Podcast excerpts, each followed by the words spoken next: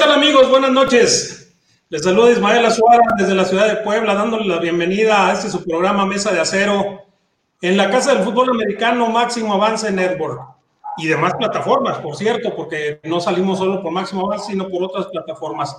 Este, bueno, pues eh, una semana que eh, aparentemente era de, de, mucho, de mucha incertidumbre, pero no es cierto, porque realmente eh, ya somos el sembrado número dos, ya se acabó esa presión de mantener el número uno de la conferencia. estamos dentro de los playoffs, somos el segundo equipo en calificar a los playoffs, se cumplió el primer objetivo de la temporada, que era clasificar a los Juegos de enero. Y eh, lo que sí preocupa, realmente eh, preocupa, es el desempeño ofensivo de, del equipo. Pero bueno, vamos a platicar bastante de eso. Tenemos ya eh, integrado aquí al, al equipo y ojalá se integre por lo que resta de la temporada. Ya lo estoy comprometiendo aquí enfrente de todos, pero este, al coach Ernesto Alfaro. Este, coach, bienvenido nuevamente aquí a tu casa. Gracias, coach Ismael, gusto saludarlos. Carlos, Charlie, Cristian, qué gusto estar por acá. Pues siempre, siempre es, es, es, es eh, un, un, eh, un, gusto estar aquí en Mesa de Acero y, claro, ojalá con mucho gusto estaremos por aquí el resto de la temporada. Perfecto, ya está. Vientos. Este, Carlitos Ortega, desde la Ciudad de México. ¿Cómo estás, Carlos? Buenas noches. Hola, coach. Muy buenas noches. Buenas noches, este, coach Alfaro, coach, coach Azuara, eh, Tocayo Charlie, eh, Cristian. Muy buenas noches a todos los que nos acompañan. Eh, y bueno, pues este, ya listos, ¿no? Ya, ya dándole vuelta a la, a la página y, y, vámonos a lo que sigue. Cristian. Hola, eh, buenas noches. Sí, eh, pues, ¿qué, ¿qué, les digo? Este, difícil semana después de lo de los Bills. Eh, no, hay, no hay mucho que decir, más bien hay mucho que analizar, hay mucho que corregir y, pues hay que darle para adelante, no, no tenemos de otra. Este, ahorita vamos a ver como diferentes cosas eh, en torno a lo que viene en las siguientes semanas y cómo está el tema para la cuestión de playoffs. Es un programa muy interesante. Entonces, eh, mando un saludo hasta la ciudad de Pittsburgh, Pensilvania, Charlie Blanco. Charlie, buenas noches. Gracias, Cristian. Eh, saludos, Tocayo, Coach Alfaro, bienvenido. Coach Azuara, muchísimas gracias. Bienvenidos toda la fanaticada de Mesa de Acero aquí en Máximo Avance Network y en las plataformas donde estamos transmitiendo Steeler Nation México, Steeler Nation México United, en mi Facebook, en, en los Facebook de todos los miembros aquí de la Mesa de Acero. Aquí estamos, aquí estamos eh, ya un poquito más tranquilo, ¿verdad? Ya conscientes de la situación. Estamos conscientes de la situación.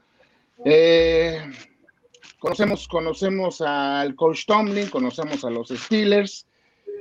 Es una película que hemos visto anteriormente, se los puedo decir, pero vamos a hacer un, análisis un poquito más detallado ahorita con, junto con el coach uh, Alfaro, que nos va, nos va a hacer un análisis un poquito más a, profundidad de la ofensiva y pues las opiniones, las opiniones de mis compañeros, de cara, de cara al juego contra los Bengals del próximo lunes por la noche y qué nos depara, qué nos depara del resto de la temporada si terminamos en el 2 o en el 3. En uno ya no lo creo de la conferencia, ya está muy difícil, pero ahí vamos a seguir haciendo unos, unos análisis para ustedes, para ustedes que sigan a gusto aquí en Mesa de Acero en Máximo Avance Network. Adelante, Sara.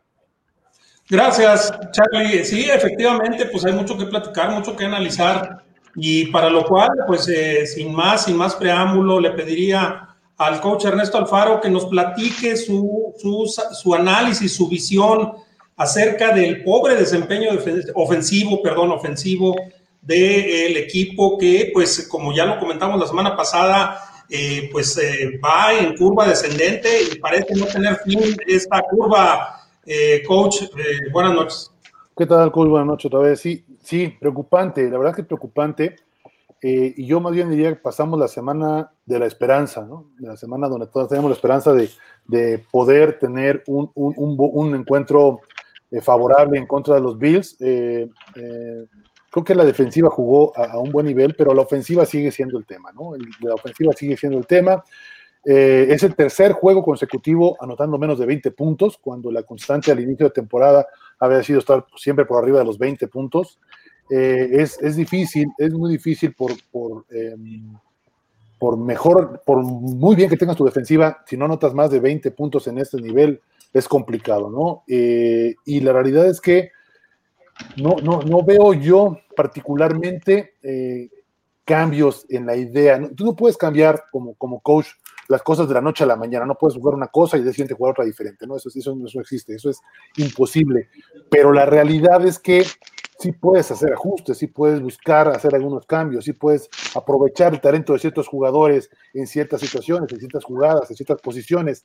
Y no he visto que pase esto, ¿no? Eh, sí, intentaron los, los acereros el, lunes em, tratar de este, tener una, el domingo, perdón, en la noche, tratar de una mejor este, eh, sistema eh, de, carrera, mejor sistema terrestre. No lo lograron, la verdad es que no lo lograron se volvió a lastimar Conner. Entonces, la realidad es que tuvieron, si no me recuerdo, 40 yardas por ahí, 50 y tantas yardas tuvieron eh, eh, a la ofensiva con, con, los intentos que tuvieron de, de, em, de correr.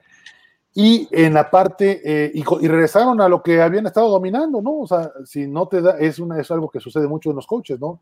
Intentas algo, eh, y si no te sale, pues regresas a donde te sientes cómodo, ¿no? Entonces, el equipo se ha sentido cómodo con el pase rápido, ¿no? Entonces, regresaron al pase rápido con, con los problemas que vimos en, en el juego, otra vez tirando pases de manera increíble eh, por Johnson, increíble lo que estaba pasando, aunque se fue a la banca un buen rato, pero dejó de oportunidades importantes al inicio del juego para poder eh, desahogar algunos drives que podrían haber sido mejores de parte de los Steelers también eh, Eric Ebron tiró por ahí algún, pase. Otra vez esos jugadores están cierto, siendo irregulares y sí se fueron a la banca, sí cumplió ahí Tomlin, pero la realidad es que no, no, no, está, no está logrando el equipo eh, eh, la ejecución que necesita. Y algo que me preocupa, algo que realmente me preocupa, eh, eh, compañeros, es que algo que vi, eh, que, que, vi en el juego que ya he estado percibiendo en, los, en juegos anteriores es que no funciona el pase profundo, ya lo habíamos mencionado,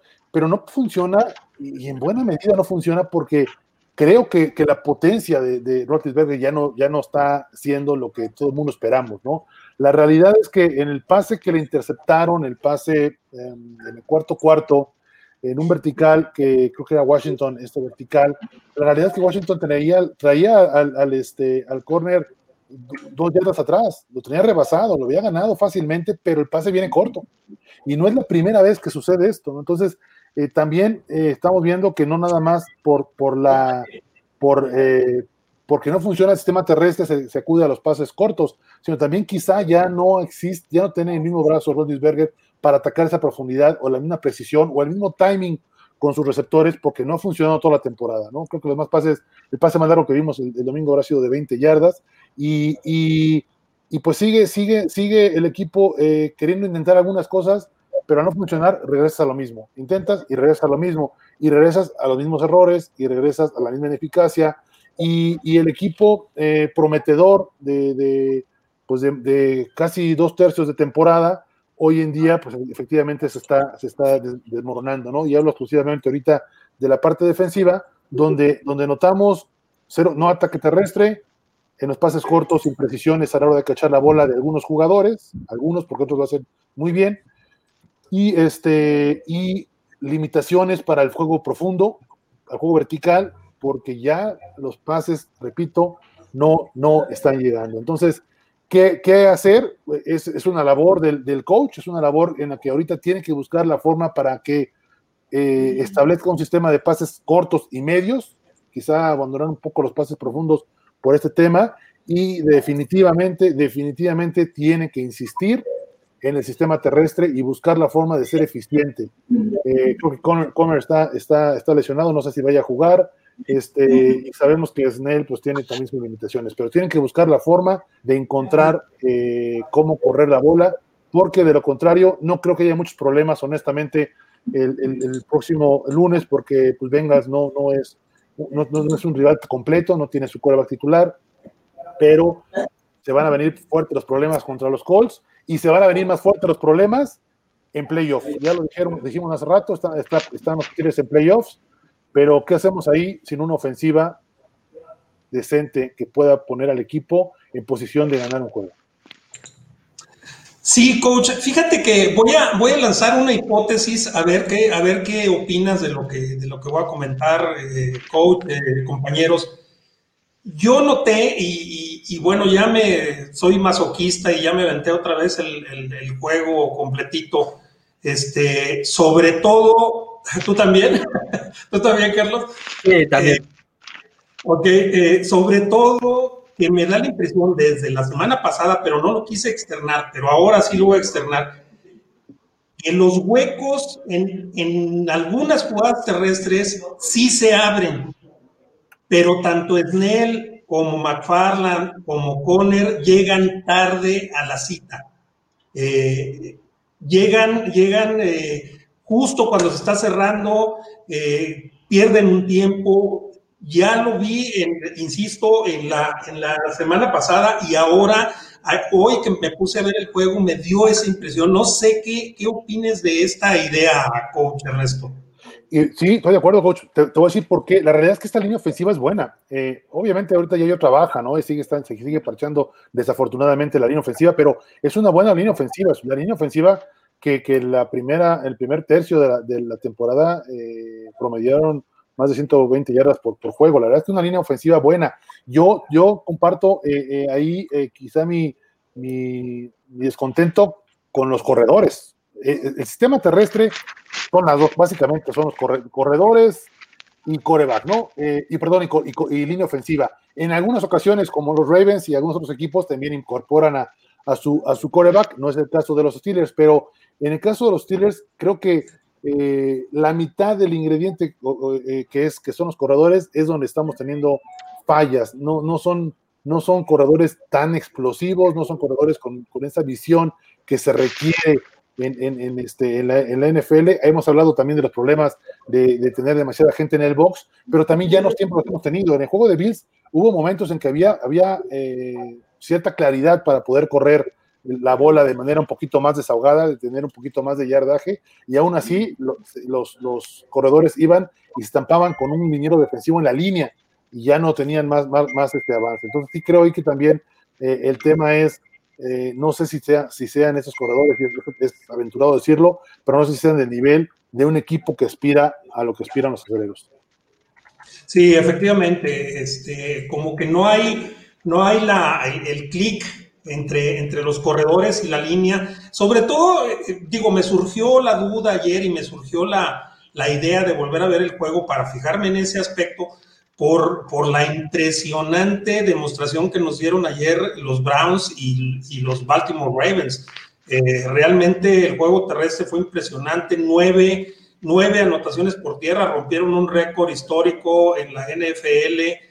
Eh, eh, impresionante el juego por tierra. Entonces yo decía, bueno, ¿por qué ellos lo dominan tanto y nosotros no? Y, y, efectivamente, y hasta voy a tratar de hacer un programa de esos de quita de los ojos del balón, para, para analizar porque, porque se abren los huecos y los corredores no los aprovechan. O se van por otro lado o regresan y ya cuando llegan es, es porque llegaron tarde. Entonces, este, pues no sé, hay un gran problema. No sé si quieras comentar algo, Carlos. Sí, eh, de hecho, sí se nota una progresión lenta por parte de, los corredores, pero sobre todo dubitativa. O sea, eh, de repente cambian el carril y eligen el carril equivocado, porque el hueco está en el otro. Este, entonces me, da, me da la impresión de que por un lado es esa parte, ¿no? La, progresión lenta y por el otro lado las dudas que, están teniendo los propios corredores. Y ahí nada más que, ah, ah, ah, perdón, nada más Sí, sí, Charlie. Coach Alfaro, usted, usted habla de la línea ofensiva. La situación es esta. Vemos que la línea ofensiva trabaja muy bien en protección de pase. Hemos visto que realmente ha tenido, creo que este juego tuvo una captura Ben, no sé si una o dos, pero haber tenido, haber tenido que eh, cinco. cinco juegos, cinco juegos sin sacks, cinco juegos sin sacks. Eso habla de una línea ofensiva totalmente coordinada, madura, son buenos jugadores. Entonces, ¿de qué estamos hablando, coach? Volvemos a lo mismo. Estamos hablando de fundamentos, estamos hablando de, de qué fallas está viendo en esa línea ofensiva tan buena, tan regular, que eh, en el momento del bloqueo por tierra del uno contra uno de los Gares contra los, contra los tackles defensivos, los tackles contra las alas defensivas, linebackers, ya en el segundo nivel, ¿qué estamos, usted qué, qué, percibe en eso, coach? En, en, específico, en la línea defensiva. Mira, eh, digo, todo, todo en el fútbol, desde mi punto de vista, es un concierto, ¿no? O sea, cada quien tiene ahí una, una, una, labor muy específica, pero en la parte terrestre también se, se, se, acentúa mucho esa parte. Tú puedes tener la mejor línea ofensiva, ¿no? Y, y, hoy en día con, tantos, con tanto esquema de zona, donde el esquema de zona es el corredor tiene un punto de ataque, ¿sí? Y, y, si ese, y, a partir de ese punto de ataque, él puede correr en ese punto de ataque o puede correr una o dos gaps por dentro o una o dos gaps por fuera, dependiendo del tipo de, concepto que se corra.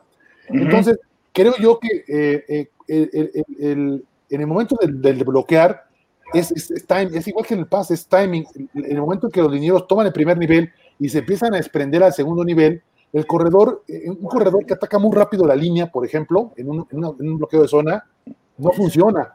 Un corredor que en una jugada de power ataca muy lento la línea o una jugada de pull tampoco funciona tiene que tener el timing adecuado. Es decir, en el bloqueo de zona, por ejemplo, eh, algo que, es muy, muy claro en un corredor es paciencia. El, mejor jugador es el más paciente. Y teníamos un ejemplo hace unos años aquí en el equipo, ¿no? Y era Livion Bell. Bell. si alguien he, visto yo correr con paciencia, era él. Y, tuvo mucho éxito porque tenía una extraordinaria línea. Entonces, paciencia con, con, una buena línea, mejor fórmula. No eres paciente, te aceleras, entonces no entran en timing los bloqueos y entonces o el, o el liniero no alcanza el linebacker o el corredor está, por, está, está llega, llega a destiempo, entonces empiezan a ver esas, esas diferencias en los bloqueos por, por, el primero y en el segundo nivel. La realidad es que yo creo que está pasando algo así en los estilos. Los, los jugadores, los corredores principalmente, que eso es donde veo un poquito más el problema, no están haciendo lo paciente suficiente en, en, la, en el bloqueo de zona y por el contrario, no están atacando tan rápido en los bloqueos de pools, ¿no? Que tienen que ser un poquito más, más vertical y atacar el gap un poco más rápido. Claro. es ahí donde estamos encontrando el problema que están teniendo los Steelers. Una, una, una, eh, están desafinando los corredores. Están desafinados, no, no hay coordinación entre, entre el backfield y la línea ofensiva. Es correcto, es correcto. Entonces, ese, hay, un problema, perdón, perdón, Carlitos, este, que te interrumpa. Este, eh, entonces hay un problema serio eh, de, comunicación entre los coaches, tanto el coach como el coach de corredores, porque pues algo está sucediendo que, que no han corregido y que ya es urgente. Carlos Ortega, perdón. Sí, eh, bueno, eh, evidentemente hay un problema ahí, como dices, de comunicación, este, y es, eh, y creo que es notorio. Y, la otra que a mí me, y, comentaba Charlie de, de, la protección al, al, coreback. Evidentemente tenemos una muy buena línea protegiendo al coreback. Sin embargo, no sé ustedes, digo, está la estadística, Ben Roethlisberger hoy es el que suelta más rápido el balón en toda la liga. Pero no sé si, si, si son mis nervios, si estoy loco o si ha notado que lo suelta tan rápido que no permite que termine eh, eh, el receptor la, progresión de la trayectoria. La ruta, sí, sí. Efectivamente. Entonces, este, eh, rutas que se quedan cortas, eh, este, pases que van atrasados, pases que van adelantados. Eh, me parece que ese es otro problema, sobre todo para el tipo de juego que está planteando la, coordinación ofensiva, ¿no? perdón, eso pasa, eso pasa, Carlos, cuando las defensivas encuentran la respuesta a un equipo que solo está tirando pases cortos, que es las personales. ¿Qué es, qué, ¿Qué es lo que tú buscas en primera instancia? Romper el timing. O sea, tú en el, en el quick pass, en el pase rápido, lo fundamental es el timing por la velocidad con la que el coreback saca la bola, ¿no? Con el que tira la bola. Entonces, si, si, si los profundos y los, los corners, los safeties, están checando y están rompiendo la ruta, muchas veces no es siquiera tanto el problema del coreback, es que ni los receptores, los receptores no están quitando adecuadamente ese press y no están llegando al punto de convergencia o al timing donde tienen que llegar el balón y tienen que llegar ellos, porque las defensivas les están rompiendo ese timing, porque porque ya lo dijimos hace, una semana, es unidimensional y si casi todo el tiempo estás tú eh, siendo eficiente nada más en el corto, en el, pase corto, la defensiva va a decir, no pasa nada, te regalo lo largo que me des. Pittsburgh me echó un pase de 20 yardas y fue todo lo que consiguió. Claro. Lo largo es tuyo, lo corto no te lo vas a completar y entonces te voy a parar. Y eso está pasando con las defensivas que encontraron ya este caminito de estar buscándole tapar, taparle la, la, la, el, el, el, ritmo ofensivo a los Steelers. No, y creo que la mejor evidencia de esto, de que está soltando tan rápido por, por esta situación y se está volviendo todavía más predecible, porque está yendo siempre con su primera opción, y su primera opción por lo regular es Deontay Johnson. Y sí. lo malo es que no, no puedes ir en, en, el pase rápido, básicamente tienes una o dos opciones, es decir, Así es. es un defensivo, hace esto, tiro aquel, hace el otro, tiro al otro, o sea, no hay, no puedes regresar, o sea, es, el pase rápido tiene sus ventajas, pero también tiene sus limitaciones, ¿no? Efectivamente. Uh -huh. Pues muchas gracias, gracias, coach, eh, por ilustrarnos eh, y por despejarnos dudas que hemos visto que nos saltan a la vista y que, bueno, pues eh, qué bueno que las estamos to tocando. Eh, Charlie, platícanos sobre lo que viste en la defensiva, cuál fue tu análisis tu, del, del, desempeño defensivo, que no fue tan malo, pero desafortunadamente no hubo equilibrio con la parte ofensiva del balón. Este, Charlie, te escuchamos. Sí, coach, gracias. Eh, bueno, dentro del análisis que yo he estado haciendo, no he visto la repetición del juego, pero de lo que me di cuenta durante el partido, eh, no sé si ustedes lo vieron, coach Alfaro también, eh, vimos una alineación de una defensiva más 43 híbrida, no tanto una 34.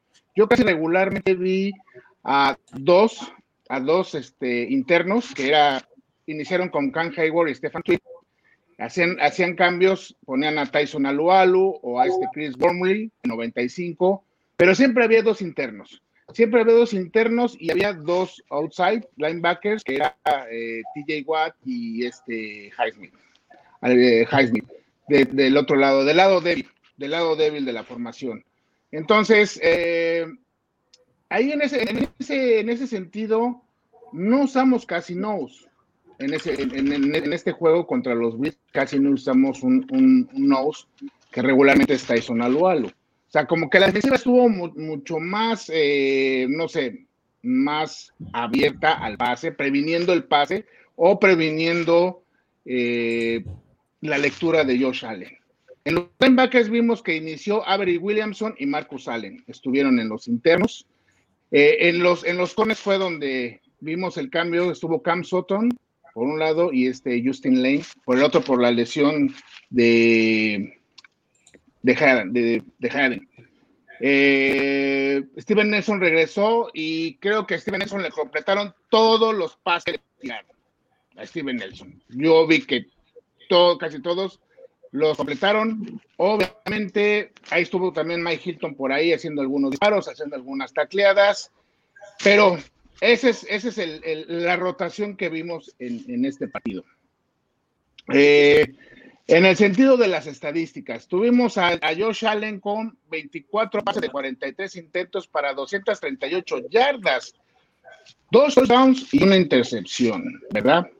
Entonces, eh, por, por, por, el juego terrestre, su mejor corredor tuvo 27 intentos para 104 yardas. Corrió, corrió para más de 100 yardas otra vez. El tiempo de posesión fueron 35 minutos 15 segundos, más que la ofensiva de los Steelers, obvio. Hicieron 21 primeros y 10 los Bills. Y el que se llevó la noche, tenemos mencionar el señor Stefan Dix, tuvo 10 recepciones para 130 yardas y un touchdown, con un average por, por recepción de 13 yardas, ¿verdad? La más larga de 23, 23 yardas. Esto resulta en que fueron 334 yardas totales de los Bills, más de 300 yardas totales de los Bills. Eh, la ofensiva, la, ofensiva no, no carburó, lo sabemos en el primer cuarto, segundo cuarto. El resultado era nueve puntos, fueron nueve puntos en la primera mitad de los Bills, nueve puntos. Pero ya que fue el tercer cuarto, en el tercer cuarto anotaron 14 puntos. Anotaron dos touchdowns y en el último cuarto fueron tres puntos nada más, que a la postre dieron 26 puntos que anotaron en contra de lo que es nuestra fortaleza, se puede decir, la, la defensiva de los Steelers. pesan las, pesan las lesiones, pesan las ausencias. Eh, vemos, eh, insisto, estas formaciones 43 híbrido, más, más una defensiva híbrida, como que sigue jugando eh, Coach Tomlin, como que sigue jugando Coach, Coach Butler a ese tipo de variantes defensivas. No mantenemos el esquema. No me acuerdo si TJ Watt en una o dos jugadas estuvo como linebacker central también, por linebacker por, por el medio. Eh, ponen de repente a, a Can Hayward o a Stephen Tweed al mismo eh, a, a, Lualu, lo ponen de end, lo ponen, lo ponen de edge en, en, en posición 7, lo ponen por fuera, como un ala defensiva, como un DN. Todas esas cosas creo que eh, en vez de beneficiar a la defensa y mantener el estilo, mantener las formaciones, confunden, confunden a los... Eh, ellos piensan que tratan de confundir a, a, los tipos, a la ofensiva contraria. Eso es lo que yo pienso, pero creo que realmente eso no está funcionando. Aunado a, a, la, a las ausencias en los corners, Steven Nelson está en muy mal nivel, yo la verdad, este juego contra los Bills. Yo no sé si lo que digan ustedes, compañeros, diga la gente, pero yo pase que le tiraron, pase que le completaron Steven Nelson, la verdad. Fue un, mal juego y no se diga lo que hizo este cuate Stefan Dix, que se aventó un día de campo, un día de campo con la defensiva secundaria de los Steelers. Entonces, pues un juego regular, se aceptaron más de 20 puntos, derrota, entonces queda, queda esa, esa esa duda de mi parte, y no sé ahorita a lo que, a lo que puedan comentar eh, mis compañeros, de esos, de esos movimientos, de esas, eh, de esas formaciones que están dando bot, el coach Butler y coach Tomlin, porque ellos son los que están, los que mandan en la defensa. No sé si eso realmente nos esté, los esté confundiendo y no se, no nos, no se esté manteniendo nuestro esquema defensivo de una defensiva 34 o con en la defensiva níquel que usualmente usamos, no se hicieron disparos casi, no se disparó más que uno o dos, igual de por Mike Hilton. Los linebackers medios no dispararon tampoco, que también es típico con Vince Williams. Eh, Robert Spillane también lo había hecho. Entonces, como que fue más preventivo, ¿no? Como que fue una defensiva mucho más preventiva. Y a fin de cuentas, nos hicieron pedazos, pedazos en, el plano secundario, eh, señores. Este, bueno, varias cosas, Charlie, varias cosas que, que, quiero comentar respecto a tus apreciaciones. Primero, para mí Steven Nelson no dio un mal juego, ¿eh? realmente eh, él trabaja con soft coverage eh, porque se reconoce que él es lento, entonces da un, un, colchón de 8 yardas, de 10 yardas, y en ese colchón, pues sí, obviamente es, es víctima de, de hitch o de slants, pero mm -hmm. tiene un ventaja Steven Nelson, que llega inmediatamente a la tacleada. De hecho, nada más falló una sola tacleada. Se vio bastante mal, se vio ridículo y luego, para rematar, Minka Fitzpatrick hizo el, el 1-2. Eh, hicieron el ridículo en la misma sí, jugada. Sí, sí, sí, muy cierto, coach. Pero, pero, sin embargo, tuvo tres pases defendidos durante el partido y eso es una, eso es una buena noticia. Eh, por otro lado, Stephon Dix nos hizo pedazos porque estuvimos cargando con seis hombres eh, en la segunda mitad. Entonces se quedaba un pinche bote atrás de los linebackers que fue visto y aprovechado por, por, la, por los locales, pues, por los Bills. Y, y bueno, pues nos hicieron pedazos porque Stephon claro. Dix lo mismo salió de X, que salió de Z, que salió de slot. Uh -huh. eh, y las rutas siempre iban al centro y siempre estaban solos. Eh, entonces, sí a mí el, el, lo, lo, la rabia que me da eh, es que eh, estos tipos, y estoy pensando en Randy Butler, ganan millones o cientos de miles de dólares, caramba, que no pueden hacer un ajuste, pues eso es evidente, si lo estamos viendo nosotros, que somos simples mortales, ¿cómo es posible que ellos no tengan la capacidad, la capacidad, la capacidad de hacer un ajuste? A ver, ya van tres pases que me completan por el centro, algo está pasando, chingado. A ver, entonces no voy a mandar disparos y voy a mandar, o voy a hacer un son blitz, voy a fintar disparo y me voy para atrás y ahí me lo voy a encontrar. Pero, sí. pero, pero eso yo, a mí sí me desesperó durante el juego, me ha desesperado durante toda la temporada, Carlos. Sí, eh, de hecho, eh, eh, iba, iba, a comentar lo mismo, ¿no? Steven Nelson no tuvo un mal partido, eh, le, le, botó a, a Stephon Diggs dos balones, uno incluso en la, este, en la zona de anotación o muy cerca. En la segunda mitad, obviamente, lo que comenta el coach Azuara, ¿no? se abrió un hueco en toda la zona central de la cancha y esto fue por un ajuste que hizo el equipo de, de, de los Bills, que para mí fue muy claro quien les estaba dando en la madre toda la primera mitad fue Cameron Hayward. Le mandaron doble a Cameron Hayward, vieron que ya no podían llegar, combinado con que TJ Watt se encontró una némesis, porque el, el, derecho no lo dejó hacer nada, y alguien se volvió loco y empezó a mandar cinco y seis a la carga, y pues nos agarraron con los calzones abajo. Así tal cual. Sí, coach. Sí, eh, ahí coincido con lo que mencionan. Realmente, en el planteamiento inicial no me pareció malo. el cambio de frente me parece que responde a, la falta de Dupree, la realidad también, y, a que también este, el, el, coreback tiene su habilidad para correr, entonces no me pareció malo. Pero coincido en, esa falta de reacción eh, en la segunda mitad en la que dijeron, bueno, no estamos llegando, porque al principio estaban, haciendo buena presión con cuatro frontales, ¿no?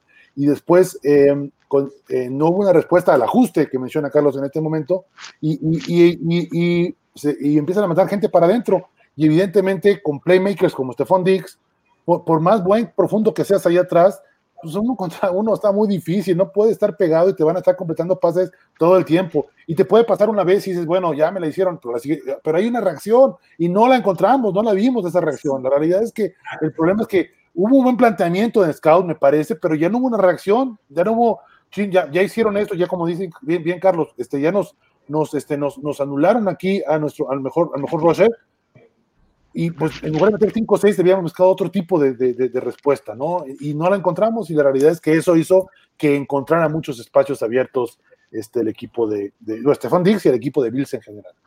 Sí, inclusive eh, yo conté por lo menos tres veces que nos agarraron en cover zero, ¿sí? Eh, y hubo una donde nada más no fue touchdown porque voló al receptor número 3. ya, ya Sí, o sea, fue, fue realmente, eh, eh, me parece que los ajustes fueron lamentables, o sea, más allá de intentar ajustar, simplemente alguien se volvió loco y dijo, pues vámonos con todos porque hay que presionar a, este, a, a, Josh Allen. Pero lo que no se daban cuenta es que finalmente, como dice el coach Azuara, si mandas un son blitz, ¿sí?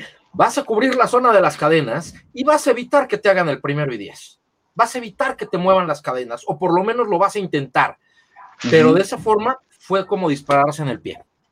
La verdad que sí, la verdad que sí. Y, el problema, este, compañeros de la mesa, amigos que nos hacen el favor de acompañarnos, por cierto, por cierto, este, ya vamos a pasar al, tema del playoff. Eh, mándenos todas sus preguntas, sus opiniones para leerlas al final del programa. Ustedes saben que una gran parte del programa, la parte más importante, es la que hacen ustedes con sus opiniones, sus preguntas, etcétera. Entonces, háganse presentes en el chat. Eh, eh, ya se me olvidó lo que iba a decir. Entonces, le paso el, micrófono directamente a Carlos Ortega y este, no sé si esté nuestra productora Grecia Paul apoyándonos eh, Cristian, o tú vas a poner la, este, la, imagen de los playoffs. Aquí, aquí yo lo pongo. Ok, gracias. Carlos, tu micrófono.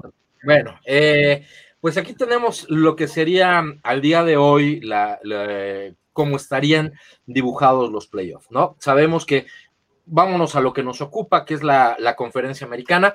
Kansas City tiene el, el sembrado número uno y a ver, señores, hay que asumirlo de una vez para que no nos andemos haciendo historias ni ideas.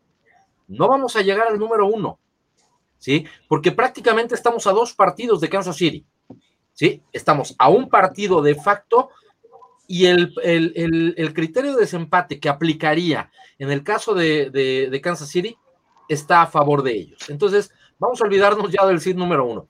En el número dos están eh, eh, los Steelers, eh, pendiendo de un hilo. ¿Por qué? Porque traemos a, los Bills a un juego, pero con el criterio de desempate favorable a los propios Bills.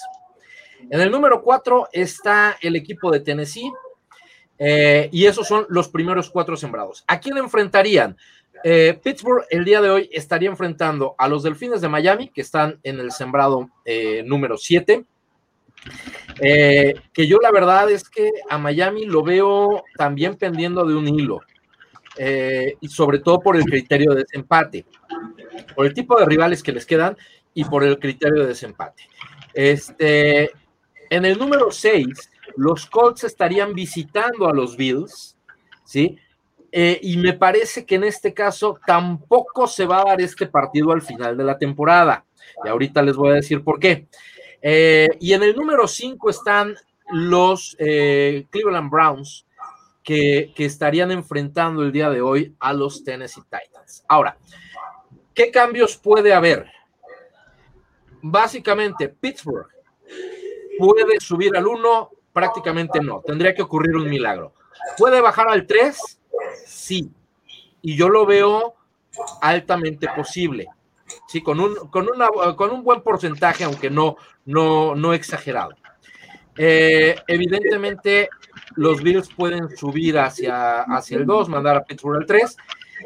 A mí me da la impresión, señores, que en el 4 no va a terminar eh, los Tennessee Titans. Me parece que Tennessee se va a caer al final del título de, la división, este, y ahí es donde pueden trepar eh, eh, los Colts. Ahora, los Colts no, no van a aspirar eh, a más del 4, ¿por qué? Porque finalmente quitarle el 3 a Steelers o a, o a los Bills sería porque ocurrió una catástrofe. ¿Sí? Y, y, en el caso de Miami, Miami me parece que se va a caer y van a terminar entrando los Ravens. Ahora, los Ravens, yo no sé si vayan a quedar en el número 7 o incluso puedan brincar hasta el número 5. Sería cuestión de ver cómo vayan los partidos hasta ese momento. Eh, por el lado de la, de la conferencia nacional, el número 1 actualmente es Green Bay. Eh, el 2 es eh, Nueva Orleans, el 3 son los Rams, el 4 es Washington, el 5 son los Seahawks, el 6 es eh, Tampa Bay y el número 7 se volvió a meter ahí este, Arizona y con la derrota de Minnesota, bueno, pues se, afianza ahí. Hoy Arizona estaría enfrentando al equipo de, Nueva Orleans allá en, en el Superdome. Eh, eh, Tom Brady estaría viajando a Los Ángeles para enfrentar a los, eh, los Rams, mientras que Russell Wilson y los Seahawks estarían visitando a el equipo de Washington, que pues obviamente se presenta como una víctima propiciatoria de algún modo. Sí, efectivamente, Carlos, gracias por tu explicación. Eh, fíjense, amigos, eh, que por la mañana en el chat que tenemos en Mesa de Acero, eh, nuestros los integrantes de, que estamos aquí en la mesa, los cinco, este, comentaba Cristian que, que si nos convenía caer en el 2 o caer en el 3, la verdad, bajo, bajo la, mirada que, tenemos de, del, del playoff, como se está presentando, pues, nos conviene, no hay mucha diferencia entre el 2 y el 3, no hay mucha diferencia. En donde sí puede haber diferencias, caer hasta el 4, que va a ser imposible. O sea, es, es, prácticamente imposible. Así es. ¿Por qué? Porque muy seguramente por, por las, por las, este, el schedule, por, por el rol de juegos que le queda a Ravens y le queda a Cafés, muy probablemente Ravens entre como el mejor comodín y le quite ese puesto a Browns y Browns se tendría que enfrentar a, eh, al, sembrado número 3 o al sembrado número 2. Entonces, eh, digo, no hay mucha diferencia, pero si, si cayéramos en el 4, sí está muy complicado porque nos tocaría el mejor comodín de todos enfrentarlo. Eh, pero, pero además, perdón, coach, además para caer en el 4 es prácticamente imposible. De entrada tendríamos que perder los tres partidos que quedan, ¿sí? Y que Titans eh, y, Browns ganen los tres partidos que les queda o que, o que los Colts ganen eh, los tres partidos, aunque Titans no gane, eh, que ganen los tres partidos. O sea, es, es, es altamente complicado. ¿Por qué? Porque nosotros, afortunadamente, y lo voy a poner entre comillas, tenemos ahí a, los Bengals, ¿no? En, la siguiente semana. Entonces, eh, caer al, 4 es prácticamente imposible eh, porque tendríamos que, que, ser campeón de división, pero no, vaya, es prácticamente imposible ser campeón de división este, eh, y, que, y que los Browns, perdón, no es ser campeón de división este, y que los Browns pierdan los tres partidos es prácticamente imposible. O sea. De, hecho, si ganamos, si ganamos eh, contra Cincinnati, es prácticamente ya el liderato de la división. Ya, es el liderato. pase lo que pase, y eso nos aseguraría el 2 o el 3. Exactamente. Caer al 4 sería ya imposible. Ya sería imposible, exacto. O sea, aquí el número mágico es el 12, la victoria número 12 porque por un lado se asegura el 2 o el 3 y por otro lado se asegura el liderato de división, que lo que te lleva a, la ventaja es que vas a recibir en casa. Exactamente. La, única forma en la que podríamos calificar, eh, eh, bueno, ganar la división ya contra los Bengals y perder el seed número 3 es que los Colts ganen los tres partidos y, dejen, dejen abajo a los Titans. Esa es la única posibilidad. ¿Por qué? Porque el primer criterio de desempate sería el enfrentamiento contra Colts y estaríamos hablando de que para que eso suceda, pues tendríamos nosotros que Exactamente. Son posibilidades muy bajas. Sí, bajo, qué circunstancias, ¿bajo qué circunstancias recibimos partidos en casa? ¿Sí, dos solamente o también en el 13? No, depende. Eh, a ver, eh, la, ronda de wild card la recibimos quedando en el 2, en el 3 o en el 4. O sea, el primer partido. El segundo partido solamente quedando en el 2. Ok. O a menos que gane, a, menos que gane alguno del, este, de los que De acuerdo. Pero este el campeonato de conferencia ya no la pelamos, nos vamos a ir a, a, Kansas City. a este, menos que pierda Kansas City. A menos que no creo. y bueno, y si nosotros llegamos al campeonato de conferencia, cabrón. No, no, que vamos a llegar, no, no, no, eso no hay duda. Vámonos, vámonos. Irgo, este, vamos con los, con los comentarios, Cristian. Muy bien, Marco Adán dice, pienso que el equipo en el último mes me ha mostrado ¿Por qué debería considerarle candidato al Super Bowl? Siendo objetivos, tan solo en la americana hay cinco equipos con mejores argumentos. No los estoy descartando, pero hoy volvió a ser Búfalo. El año pasado sucedió lo mismo y en ambos casos se perdió dos partidos con ellos que se debieron ganar. Todo esto, mucho es responsabilidad de Tomlin y su staff. Yo ya estoy cansado. Ánimo, ánimo.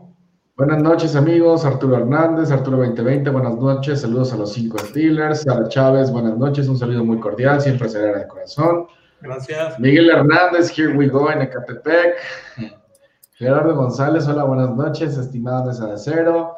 Valeria Abigail, ¿creen que ahora que no tienen la presión del invicto y ser el número uno de la conferencia, jueguen mejor? Eh, Coach Alfaro. no, no creo.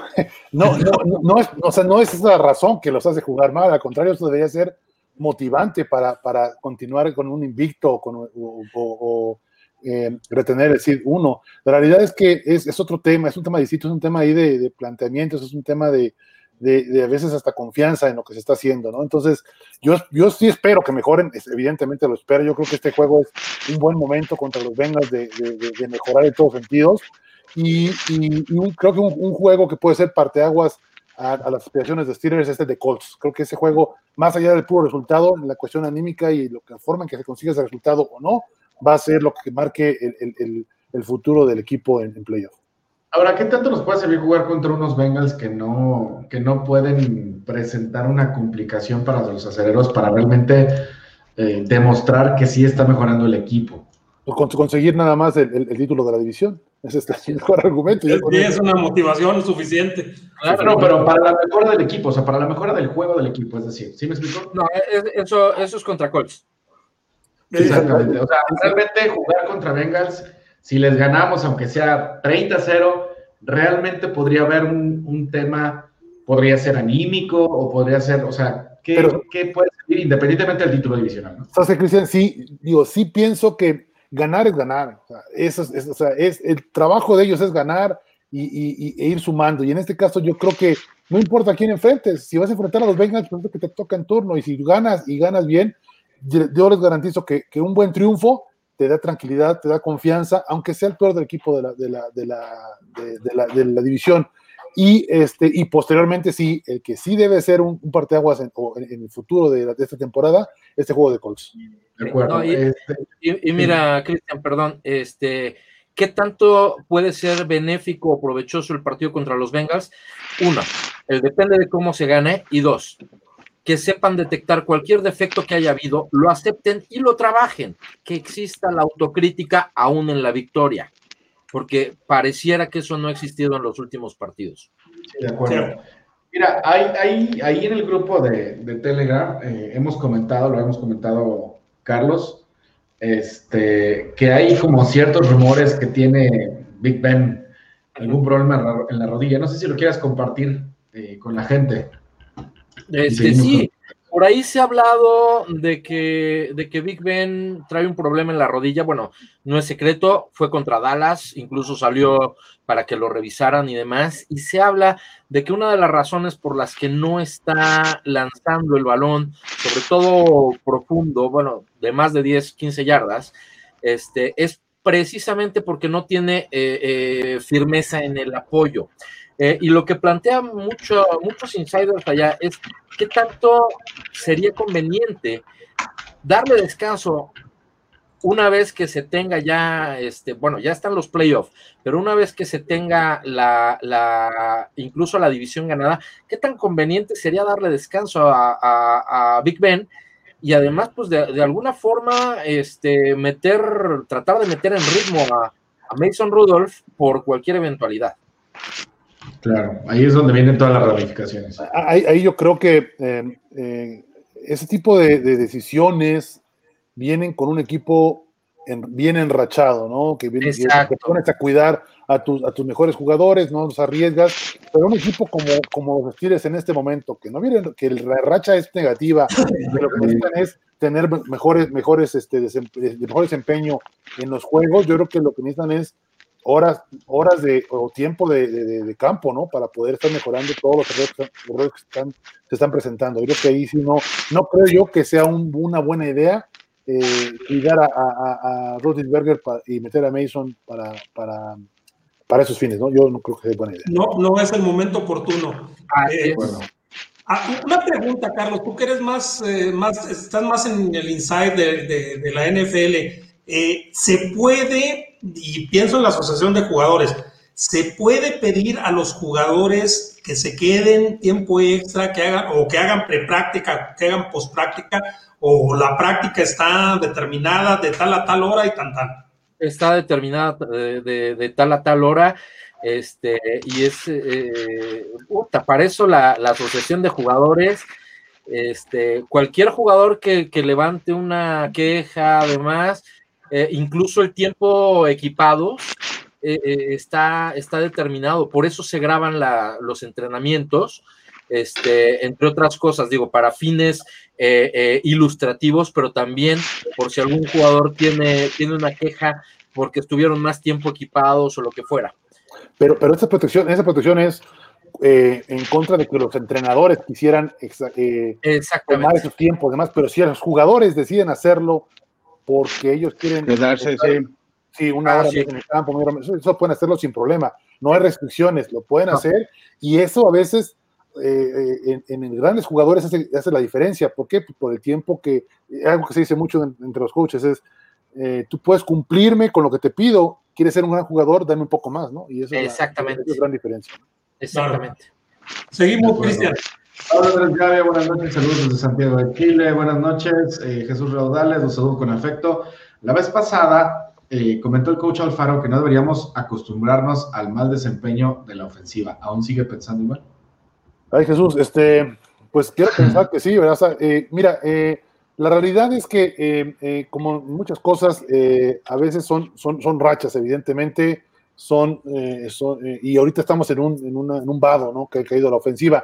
No creo que vaya, que ese vado continúe, como yo sostengo lo que hace un momento mencioné Jesús, en el que este juego tiene que ser un juego de, de gran confianza, no importa el nivel del rival, hay que ganar y ganar bien, y eh, enfocarse mucho en el juego de Colts, que ese juego va a ser el que deba dar la, la, la diferencia a, a, a, la ofensiva en el futuro. Steelers en general, pero a la ofensiva hacia las aspiraciones que tiene en, en playoff. De acuerdo. Montizac dice buenas noches, saludos, un abrazo a todos desde Cancún, les mando mis mejores deseos para estas fechas. Gracias, igual. Saludos, saludos. saludos.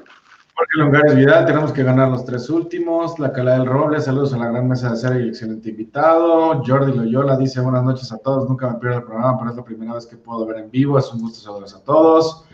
Eh, Roberto Zapata, saludos, somos el peor ataque terrestre de la liga, coach, Alfa, eh, coach este, Azuara. Este, sí, en los últimos siete partidos. En, en los, los, meros, los primeros seis partidos éramos el número 10 de la liga. Eh, en los últimos siete partidos somos los peores. Daniel Carrillo, saludos. Roberto Salazar, panel de lujo, saludos a los cinco magníficos. Javier Rueda, buenas noches a todos. Yupi Yupi, Arturo 2020. Los comentarios de YouTube no cuentan, sí, ya los estamos saludando. Jorge Longares Vidal dice: Charlie, pues qué bien que nos pongan los pies en la tierra de que vamos por un segundo o tercero, eso sí, llegar al Super Bowl. Bueno, no, pues, ahora sí que, que yo nomás es externo mi opinión, pero ya vamos a ver en, en qué lugar queda el equipo, ¿no? Acuérdense que una vez que Pittsburgh ganó el Super Bowl fue que, que llegó como... En el sexto casi, sembrado. Casi, en el sexto sembrado, en el 2005. Oh, podría ser. Que por cierto, hablando del 2005, hay un dato interesante, ya que mencionábamos los, lo de lo de Stephon Diggs. Este, esta es la segunda vez en la temporada que permitimos un receptor de, de, de algún rival con más de 130 yardas y por lo menos un touchdown. El otro fue Travis este, Fulham de, de Eagles, ahora Stephon Diggs. Bueno, la última vez que esto ocurrió, de hecho es la única vez que había ocurrido que los Steelers permitieran este, dos receptores de diferentes equipos con más de 130 yardas y un touchdown en la temporada, fue en, eh, fue en el 95, este, precisamente, eh, Herman Moore y Robert Brooks. Entonces, este, pues ojalá sea un buen augurio, ¿no? Porque ese año se ganó el Super Bowl. 95 o 2005 te cayó. 2005, 2005. Perdón, eh, 2005. Ah, no, pero, ah, no, miento, miento, 95. Oh, se llegó al Super 95 Bowl, pero no llegamos al Supertazón sí. 30 y luego no, no, no, que, que, que, pero el coreback era O'Donnell. Así que, no, no, no, no digas ese nombre, no, no, grato, no grato. Ahora, yo, ya, eh, yo ya, lo aceptaba y el otro día volví a ver el, el Super Bowl 30 y, y, lo di más. Eso, es, eso. eso es masoquismo. Eso es depresión, sí. ya, cabrón. Eso es depresión, sí, sí, sí. Ulises Rojas Cena dice, no han mandado el link por WhatsApp, ya lo mandamos. Misael, Misael Rococó dice, saludos, coach, no sabía que era cerero. Eh, con la defensa sana, ¿para qué les alcanzaría?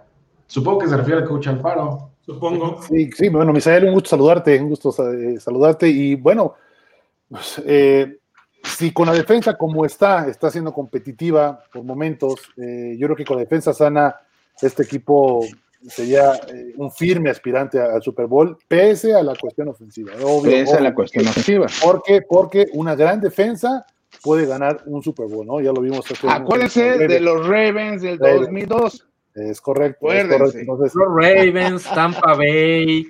Tampa Bay también. Sí, sí. Lo malo es que no, no, lo malo es que no va a estar sana, no van a recuperarse porque, bueno, Duprino regresa.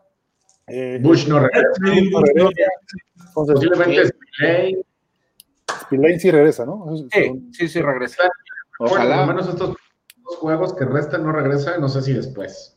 Ah, no, eh, para, para playoff ya, ya lo podrían activar. Uh -huh. Bueno. Este, sí, lo que pasa es que también, independientemente de una defensiva sana, sin una buena ofensiva, la defensiva se cansa y se lesiona. Claro. Este, Arturo 2020 escuchó sus comentarios con atención, saludos a los cinco. Roberto Matías dice, ayer viendo jugar al tercer quarterback de los Cuervos me acordé de Rudolph. Quisiera saber su opinión. Para mí, Rudolph iba bien hasta antes del golpe contra Ravens, que lo conmocionó el año pasado. Después de eso ha sido mariscal muy nervioso e inseguro. ¿Un golpe así puede afectar ese nivel? A ver, le contesto yo. Eh, yo creo que el tema de Rudolf no es una cuestión física, es una cuestión, fue una cuestión mental en ese momento. Este, y creo que también, pues vean, vean lo que le está pasando a la ofensiva de, de este año, ¿no? O sea, creo que tiene que ver mucho con el cocheo. Eh, me parece que la ofensiva del año pasado no tenía absolutamente nada que ver con el esquema que juega Rudolf, que es RPO. Eh, a mí en algún momento, digo, pobre chavo, tuvo muy mala suerte, vino a caer con un coordinador ofensivo que simplemente no se quiso adaptar a su, a su estilo de juego. No, no siento que lo hayan soltado eh, como debieron de haberlo hecho. Y, este, y bueno, pues tuvo muy mala suerte en ese aspecto. A mí alguna vez me hubiera gustado ver a Rudolf con un, con un verdadero coordinador ofensivo que se hubiera adaptado a jugar Rudolph en college, porque parece que era muy bueno. Claro. No, y, luego a eso súmale que Tomlin lo sienta y hace declaraciones en su contra el año pasado, le acabó poniendo el pato Hosh. Así es. No, tenía todo en su contra el año pasado, ¿eh? literalmente, todo en su contra. No nada más lo que le pasó a él, sino las decisiones al resto del equipo. ¿eh? Sí. Fue el chivo expiatorio, se puede decir. Fue el chivo expiatorio de la temporada. Sí. Jordi Loyola dice, como decía Charlie la semana pasada, el sistema ofensivo es el mismo del año pasado. Juego terrestre inexistente, pases cortos. ¿Qué no se dan cuenta que llevan casi dos temporadas con el mismo sistema y no sirve? ¿Ustedes creen que después de tantos juegos haya ajustes, Carlos Ortega? Híjole, es difícil porque cualquier tipo de ajuste una, requiere capacidad. Evidentemente esta gente está capacitada, está en la NFL, eh, pero la otra parte que requiere es una, la aceptación de, que tiene un problema, ¿sí? Eh, y dos, la voluntad para, arreglar ese problema. Entonces, eh, mientras no haya esas dos, vamos a seguir en lo mismo. Sí, Creo que mucho pasa, sí tienes razón, Carlos, creo que mucho pasa por la cuestión de soberbia. Eh, Efectivamente. del staff. Eh, tengo esa impresión, tengo esa impresión. Sí, eh, Marco Adán dice, ¿cómo mejorar la línea ofensiva? ¿Por qué los primeros juegos funcionó muy bien y todos los demás no movemos la bola? ¿Será que deberán darle gracias a Randy Fickner? ¿Y qué pensará Tomlin? ¿Por qué su, su pasividad? Les puedo contestar, bueno, yo la, la línea ofensiva, este, yo creo que la línea ofensiva es muy buena con todo y suplentes. O sea, la verdad es que ha sido bastante buena. Lo que están comentando los corredores ahorita, los coaches, es completamente cierto. Si se dan cuenta, se lesionó Zach Banner para toda la temporada. Ha estado Corafor.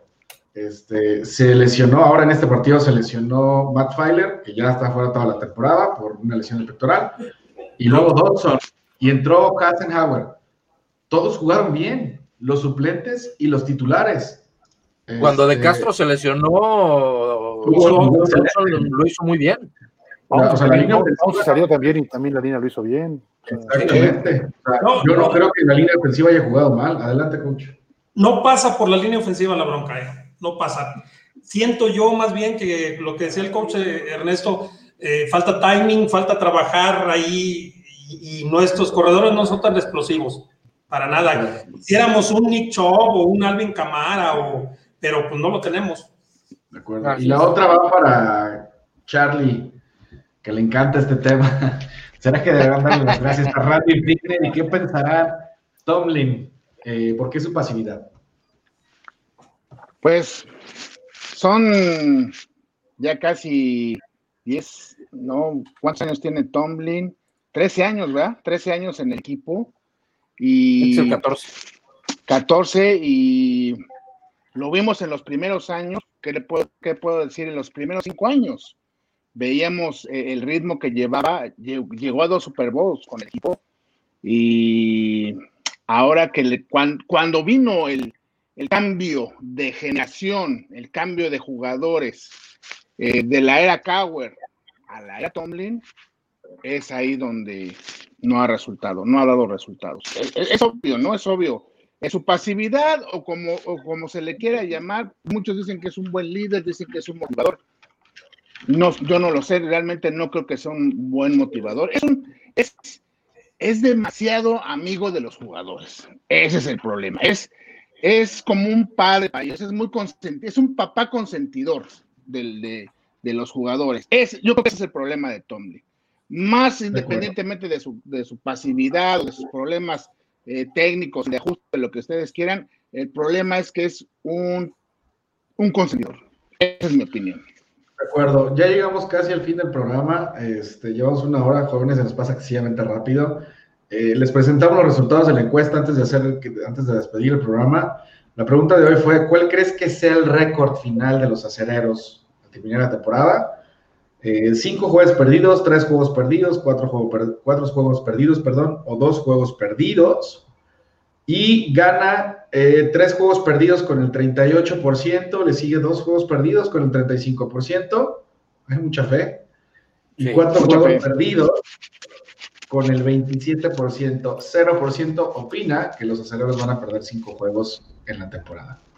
Perfecto. Eh, este, pues llegamos al final. Desafortunadamente ahora estamos recortados a nomás una hora. Le estaba diciendo ahorita a, a, nuestra productora Grecia que le mandamos un saludo y un agradecimiento porque de ella es la posibilidad de que salgamos con ustedes eh, al, al, aire. Este, que tuvimos programas de hasta dos horas y media, ¿verdad?